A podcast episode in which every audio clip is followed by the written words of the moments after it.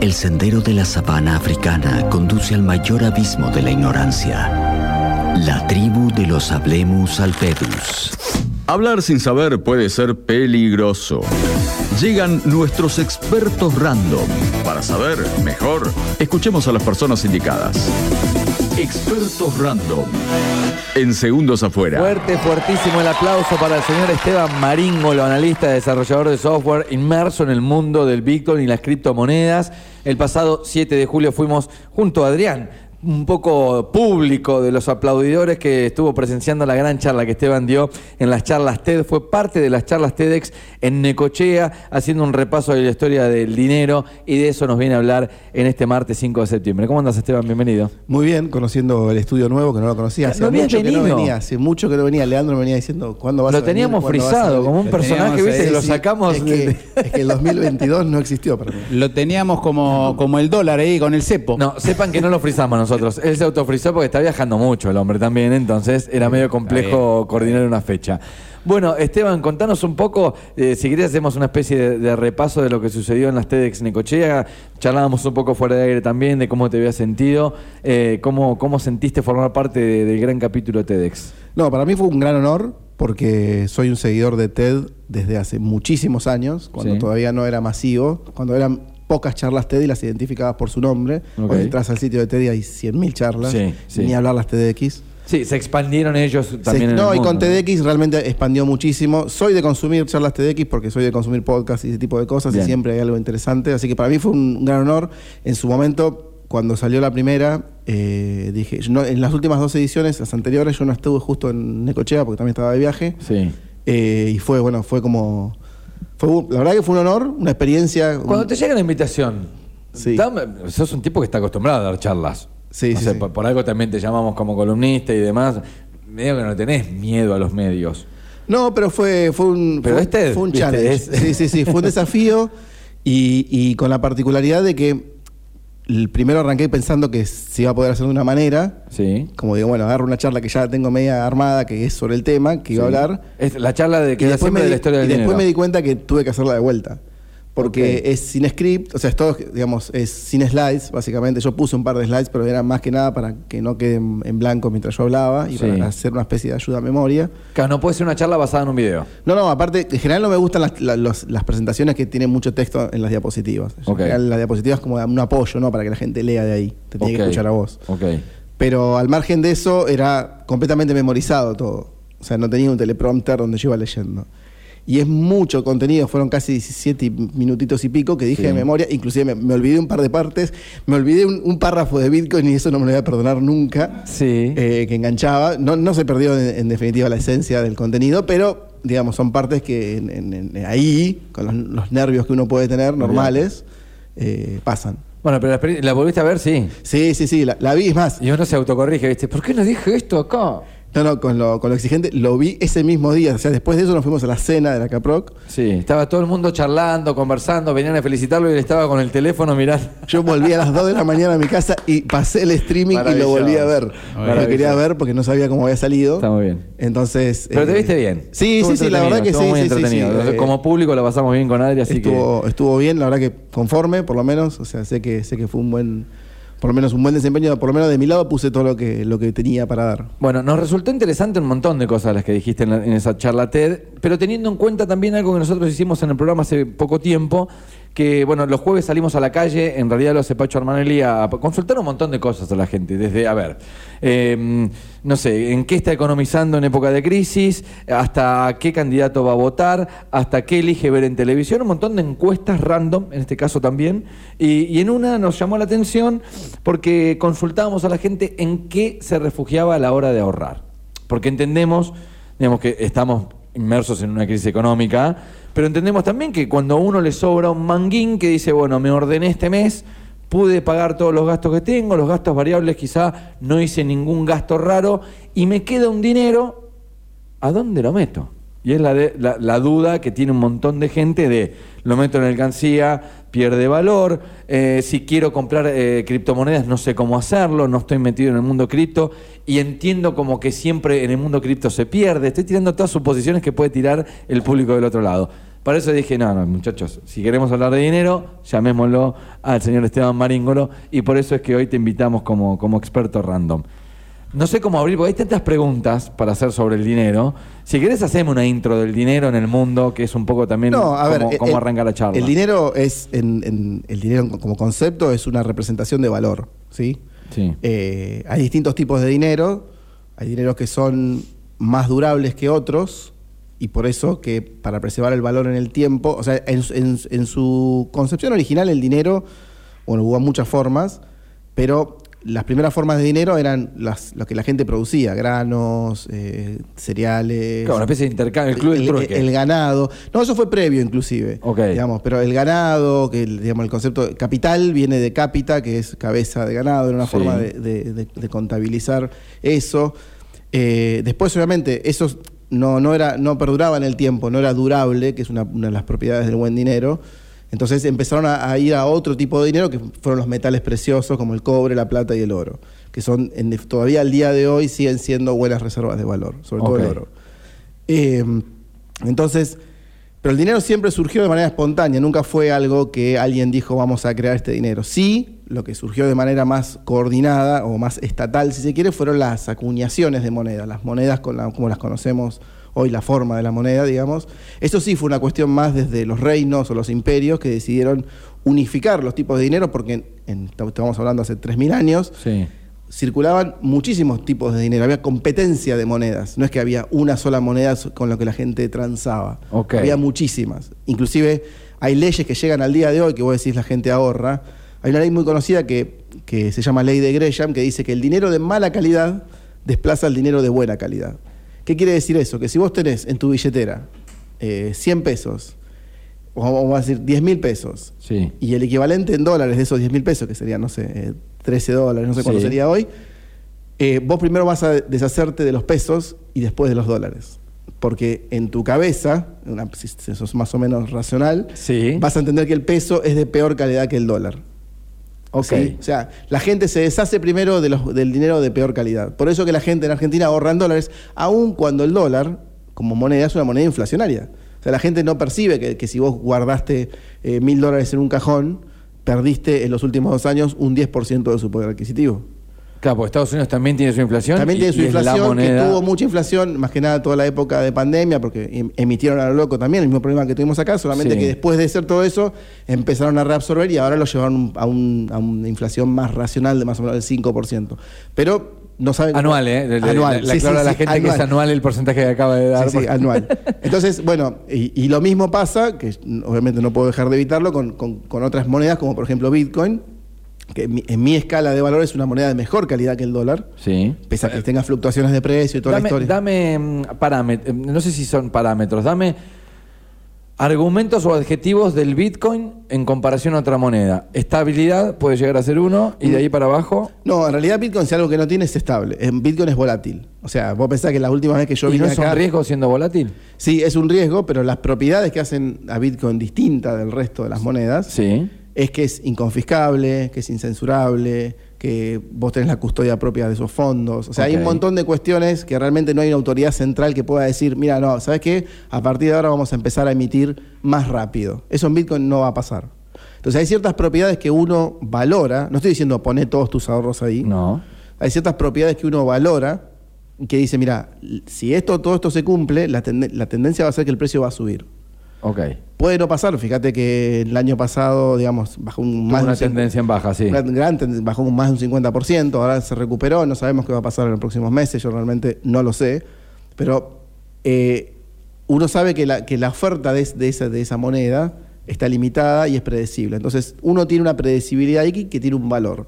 Hay quienes lo valoramos, entonces decimos, mira, yo prefiero tener para gastos cotidianos pesos, para gastos medianos, porque la realidad es que las casas los, y ciertos autos se pagan en dólares, Sí. y para una reserva de valor de larguísimo plazo, uno puede decir, mira, yo pongo X cantidad de dinero en Bitcoin, por ejemplo. Que sabes yo- que no corre peligro. que yo sé que no me lo va a confiscar nadie, ni que va a estar ahí y que, y que seguramente se aprecie. Quizás no, porque digamos, depende de la escala que vos mides, puedas perder realmente poder adquisitivo. O sea, no hay, no hay una forma eh, de asegurar que nadie va a poder perder, eh, como se dice, poder adquisitivo. De hecho, hay los, los fondos de cobertura que se llaman, son empresas que se dedican a gente que tiene dinero para su retiro y le dan una rentabilidad del 1 o 2% anual. O sea, y, y son empresas que se dedican a invertir en un montón de cosas para que la gente no pierda poder adquisitivo. En acciones, bonos, Sí, sí, sí, sí, sí. O sea, la gente de a pie se refugia por lo general en dólares, en plazos fijos.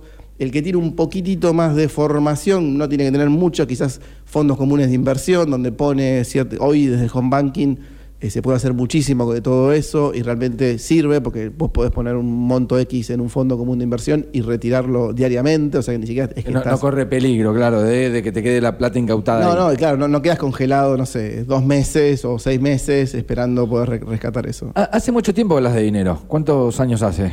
Eh, y bastante, no, la verdad que no sé. Llegué a- al mundo de Bitcoin tratando de entender por qué había inflación, en realidad. Ok.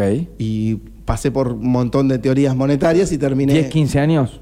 No, no, pero 10 años. ponele. 10 años, Sí, bueno. más o menos. ¿Entendés como que el argentino hizo un curso acelerado, ¿no? En el último tiempo de Ah, dinero. no, es increíble. Sí, sí, sí. No, aparte hablo, hablo con colegas de otros lados y, y es como que sí, es- realmente estamos, inclusive es- esta percepción de que nosotros nos damos cuenta de que los, la gente que, que tiene dólares en Estados Unidos Sí. tiene inflación y ellos no lo perciben.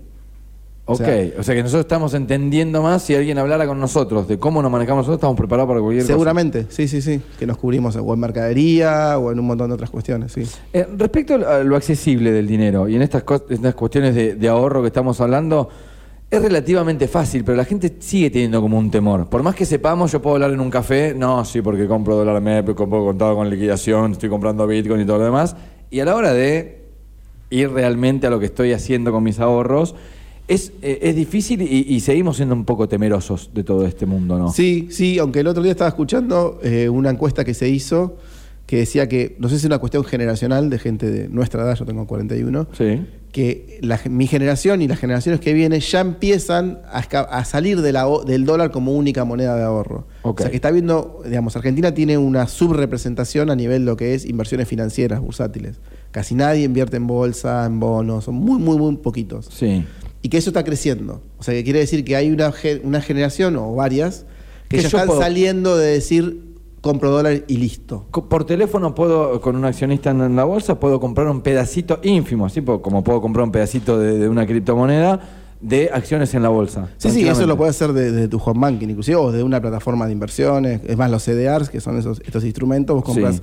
un, un pedazo de una acción, no compras una acción. Si mm, te llamo para un asesoramiento personal y te digo, Esteban, quiero arrancar. Sí. Eh, venía ahorrando en dólares, eh, tengo un pequeño ahorro, venía ahorrando en dólares, pero quiero divers- diversificar mis ahorros.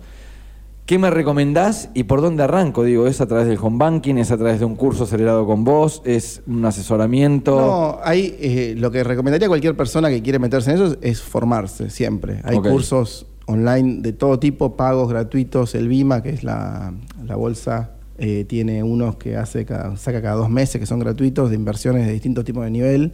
Ok. Yo los recomiendo a quien se quiera meter o buscar cursos online. La realidad que hoy, hoy el que quiere aprender algo y no aprende es porque no, No quiere. tiene ganas ni tiene tiempo. O tiempo. Sí, Pero- tampoco, porque la verdad que cuando te pones a scrollear Reels y, o TikTok o lo que fuese, se te va una hora Sí. por día. Sí. Y si se la dedicas media hora a, a aprender algo eh, todos los días de la semana, te puedo asegurar que en dos meses terminás sabiendo mucho de casi de cualquier tema. Ok. O sea, yo creo que eso es más una excusa a veces que, que realmente. El, el no tengo tiempo es muchas veces más una excusa, porque no estamos hablando de hacer una formación en, no sé, física cuántica que requiere sentarse y hacer muchas cuentas. Estamos hablando más que nada de tener conocimiento. Bien, y después... Conocimiento general. Conocimiento a la hora de, de decisión también, Claro, ¿no? Sí, sí, obviamente. Y- ¿Hay, ¿Hay un ahorro mínimo el cual yo tenga que tener? Digo, a ver, eh, no ahorré 500 mil pesos. No puedo arrancar a meterme en estas no, no, cuestiones. eh, no. no, no, no hay, no hay. De hecho, podés, podés poner un fondo común de inversión por mil pesos si querés. Y que arranque ahí. y que arranque ahí, obviamente te va a dar un porcentaje proporcional a eso. pero- No, no, no, claro, sí, sí, sí. O sea, Pero no hay cuestiones mínimas. no, no, no hay, no hay mínimos. Eh, Bueno, los CDRs es, es una fracción de la acción, pero igual estamos hablando de precios accesibles, muy accesibles. Eh, Se, se está hablando mucho de dinero en la Argentina, esto que te decía del curso acelerado, más allá de dónde nosotros nos refugiamos en el ahorro o empezamos a conocer un poco más de cripto y demás. Pero yo creo que eh, hace mucho tiempo no se hablaba de un cambio de paradigma que es cambiar el dinero en la Argentina, que o sea, Cambiar la moneda. Cambiar la moneda, sí, o sea, lo, lo- lo paradigmático de quizá dolarizar la economía argentina, que muchos dicen ya está dolarizada pero no damos cuenta, otros dicen es imposible si no se desarma el Banco Central, otros dicen se puede dolarizar pero con Banco Central que no sea hoy la maquinita prendida y todo lo demás. Hay teorías de, Sí. de lo que quieras y por lo que escuches. Me interesa mucho saber tu opinión de, qué, de lo que se está hablando, de qué es viable, de qué no, qué le conviene y qué no a la Argentina. Bueno, es, es- ¿qué le conviene? La verdad que es difícil, porque como, como dice la frase, todo problema complejo tiene una respuesta que es simple Sí. y equivocada. Sí. Eh, en, en- personalmente, con todo esto de. Yo creo que Argentina es una economía bimonetaria hoy, no es una economía. eh, no está dolarizada, claramente no está dolarizada. Es bimonetaria porque las propiedades se cotizan en dólares, los autos importados cotizan en dólares.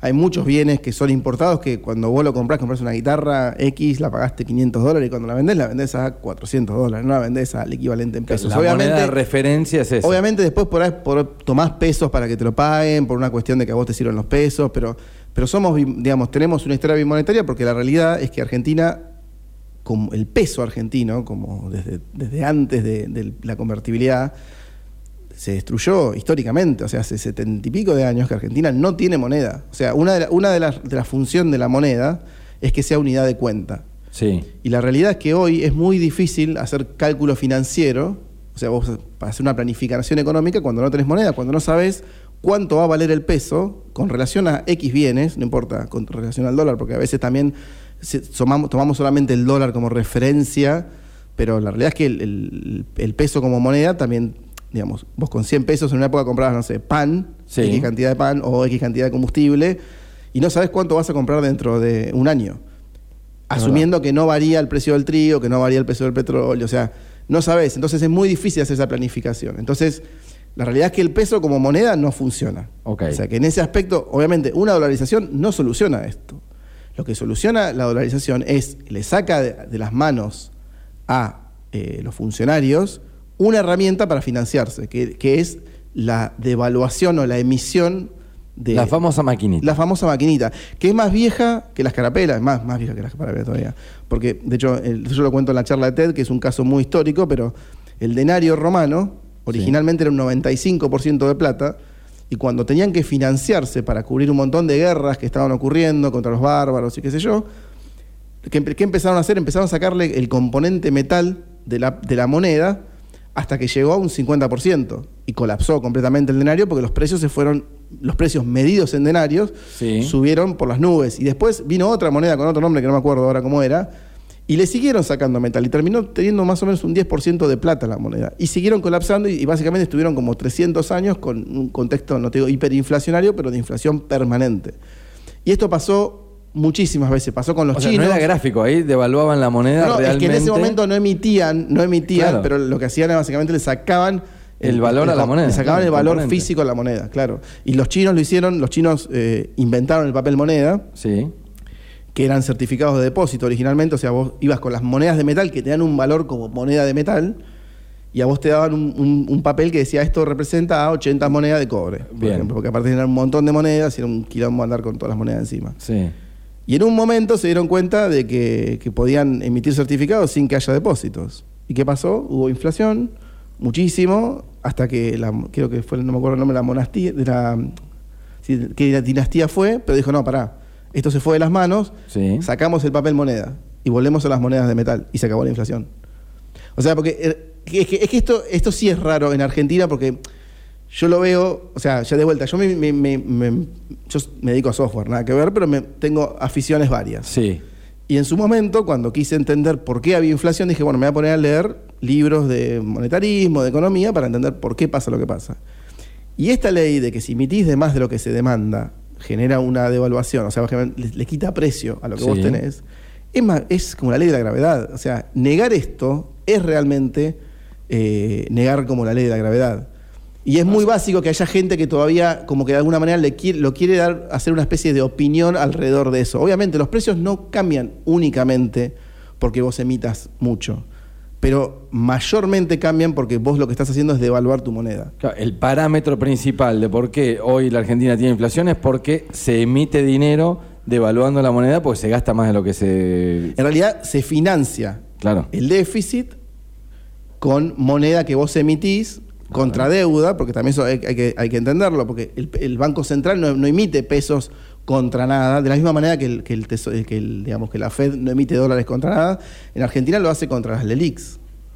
Y las LELIX hoy son casi el triple de la base monetaria, o sea que vos tenés ahí una bola de nieve que en cualquier momento Sí, una bomba a punto de alguien, explotar. alguien la tiene que desarmar esa, no sé cómo van a hacer, porque realmente no, es- no me dedico a eso. Sí. Eh, lo van a tener que reabsorber, seguramente, o con, o con más deuda de otro tipo, Sí. que no sea deuda con el Banco Central. O sea, es está divertido el asunto. Eh, este- no, es que me interesa mucho esto y aparte un, un tipo tan leído. eh, supongamos que soy candidato a presidente. Mañana te aparece, mirás el celular, Raúl Opeón, no sé si me llamará por una nota o para qué, te digo, voy a ser presidente de la Argentina. Esteban, el hombre que más conoce de dinero, de moneda, de historia, sos vos. Dame un consejo para bajar la inflación. Y me tenés que dar una. Poner dos, dos consejos, parámetros como para decir, bueno, mira, si vos haces esto y esto, no te digo que es la receta de la Coca-Cola, porque si no, lo dijiste hace un ratito, te vendrían a buscar. No sé si alguien estuviese escuchando esta nota. Pero dos consejos amigables. Mira, flaco, tenés que hacer esto y esto y un poco la vas a ordenar. ¿Qué me decís? No gastes más de lo que recaudás. Ok, primer gran secreto. Claro. Y como ya venís con un. La realidad es que cualquiera que asuma, digamos, Raúl o presidente, Sí. vos vas a asumir sabiendo que- con todo lo que vas a agarrar. Sí. O sea, vos lo que tenés que hacer es refinanciar todos esos quilombos que tenga para ir creciendo, recuperándote de manera ordenada. Porque vos, el que arranque el 10 de diciembre, no va a arrancar con todo en cero. Claro, O sea, claro, claro. O sea, sí o sí va a tener que dejar de gastar, pero vos tenés que, obviamente, en dónde, dónde recortás. Digamos, porque también hay una realidad ahí, hay un montón de gastos superfluos, un montón de gastos de política, de corrupción, o sea, es realmente mucho. Pero la realidad es que si vos mirás dónde se gasta, dos tercios es ANSES. Ok. Entonces, ¿qué vas a hacer? Las jubilaciones ya están en el mínimo histórico hoy. O sea, terminé hablando de política, pero... No, no, no, es que me encanta, pero, me Pero, interesa, pero quiero decir... el dinero si- es si vos- la decisión no, no, es que- sobre el que- dinero es, política. el- el dinero sí, sí, en definitiva sí. Eh, o sea, ahí hay un montón de cuestiones, pero hoy vos pensás, estás en mínimos históricos en un montón de cuestiones. ¿Dónde cortás? Bueno, por eso, o, o en qué orden, o, o cómo lo haces Bien. paulatino.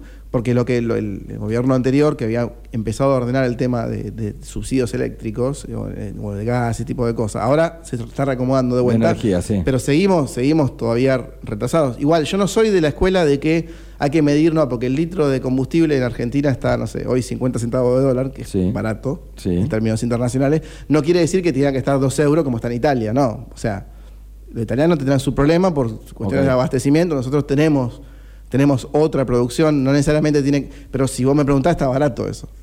O sea, obviamente, en el bolsillo nos cuesta a todos. Pero porque se ha devaluado que- el sueldo, claro. pero lo que sí, pasa sí, que también es uno tiene- otro problema. Que es otro problema. O sea, eh, son tantas las distorsiones que realmente. No me vas a ayudar en nada al final, Esteban. Y no, no. Eh, te- eh, cortale el teléfono, Esteban, por favor. Pero nos dio más problemas de los que ya teníamos. Ahora porque los estamos entendiendo los problemas. Yo soy, yo soy consultor, me venís con un problema y yo te devuelvo dos. Yo, yo me aseguro, me aseguro tener trabajo. Claro. Bueno, te llevo, te llevo el último, el último problema de. En realidad, la, la última consulta de, de la columna, que en este caso tiene que ver con el mundo cripto, que siempre está bueno hacer un F5.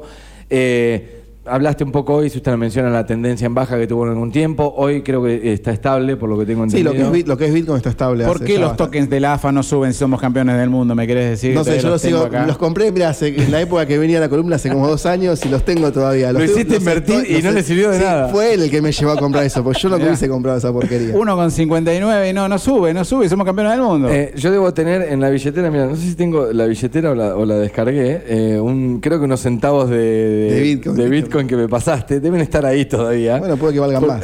ok, Eh, ¿cómo me inició? Eh, Mira, hoy. ¿qué, qué me recomendás? Ya hace, hace un par de años, la realidad es que lo más fácil es arrancar con estas wallets eh, que se llaman con custodia, o sea, es decir, que vos no tenés custodia de los fondos, sino que la empresa de alguna manera custodia tus fondos. ¿Te nombro alguna para saber por tema publi? Lemon, por Lemon ejemplo. y Velo son las dos Ok. más comunes. Eh, y ahí ya te empezás a familiarizar con los términos. Por ejemplo, con el USDT, que es este USDC, que son dólares cripto, que es Sí. un dólar que tiene una, o sea, es una, una criptomoneda que tiene una paridad con el dólar. Ok. ¿sí? que de hecho tiene mucha liquidez en el sentido de que vos vas a una casa de cambio y muchas veces podés cambiar eso por pesos o por dólar billete. Bien. Hay siempre una comisión del 2, 3, depende de dónde, pero quiero decir, pero existe eso. Y eso realmente es muy práctico y vos inclusive estas, estas wallets podés cargarla con pesos y desde ahí mismo comprar los dólares, los criptodólares, no tenés ningún límite de, de los 200 dólares ni nada, o sea, lo tenés ahí. O inclusive yo tengo, por ejemplo, eso y la wallet la tengo, no tengo pesos, en, en, yo uso Velo, no tengo Sí. pesos en esa. ¿Qué hago? Cuando consumo con la tarjeta de Velo, a mí a- en ese momento me convierte los, los USDT que tengo, los dólares cripto esto, a pesos Ok, y gastás en pesos. y gasto en pesos. Ok. Pero yo estoy, digamos, mi, mi ahorro, mi moneda en esta wallet es, a- es en, en dólares, de alguna manera. Bien, Después y- tengo la del, la del banco, que obviamente la uso para otros gastos. Cuando hablas del USDT, es el dólar cripto. Es eh, uno de los tipos, de es uno de los más conocidos. ¿Ese es fluctuante también o no? No, no, ese, si es fluctuante hay un problema. En general es, está en 0.9999 algo con respecto al dólar. O sea, Ok. En general no hay, no se pierde la paridad ahí. Eh, ha pasado eh, muy excepcionalmente que perdió quizás un centavo, eh, pero en general esto está, está arbitrado, está siempre a la par. Y fuente de información, eh, ¿dónde, ¿dónde me linkeo? Digo, bueno, está bien, eh, voy a darle bola a Esteban Maringo, lo que salió por la red y me dijo, vamos a los wallets. Pero, digo, ¿algún artículo introductorio? Ay, difícil, difícil porque no traje ninguno como para recomendarte. no, pero alguna página. Yo diría que es como, si vos me preguntás, siempre hago este ejemplo, si vos me preguntás cómo usar WhatsApp y vos me pedís un, un cu- un artículo de cómo usar WhatsApp, yo Sí. te diría, bajate la aplicación Y, y, y fíjate que te vas a ver que está están realmente, han logrado... Probá con 100 pesos. Claro, han logrado que sea muy, muy usable. O sea, realmente está logrado que la usabilidad y, y cómo lo que se llama el onboarding, que es como, como un usuario se incorpora a la plataforma, está realmente muy pulido, muy hecho a prueba de todo tipo de usuarios. ok. Eh, en un futuro estamos con otro grupo de personas, queremos empezar a hacer más divulgación más formal, Bien. eh, pero todavía eso está como una especie de proyecto ahí en el aire, así que no te puedo decir de mi parte. Estaremos atentos entonces para, para poder informarlo. Esteban Maríngolo ha pasado, ha sido un nuevo experto random. Gracias. Quedan muchos capítulos. Digamos que abrimos hoy 700 subcarpetas, eh, pero creo que podemos profundizar en, en algunas. Esperemos que lo haya pasado bien. eh. Gracias. Sí, sí, muchas gracias.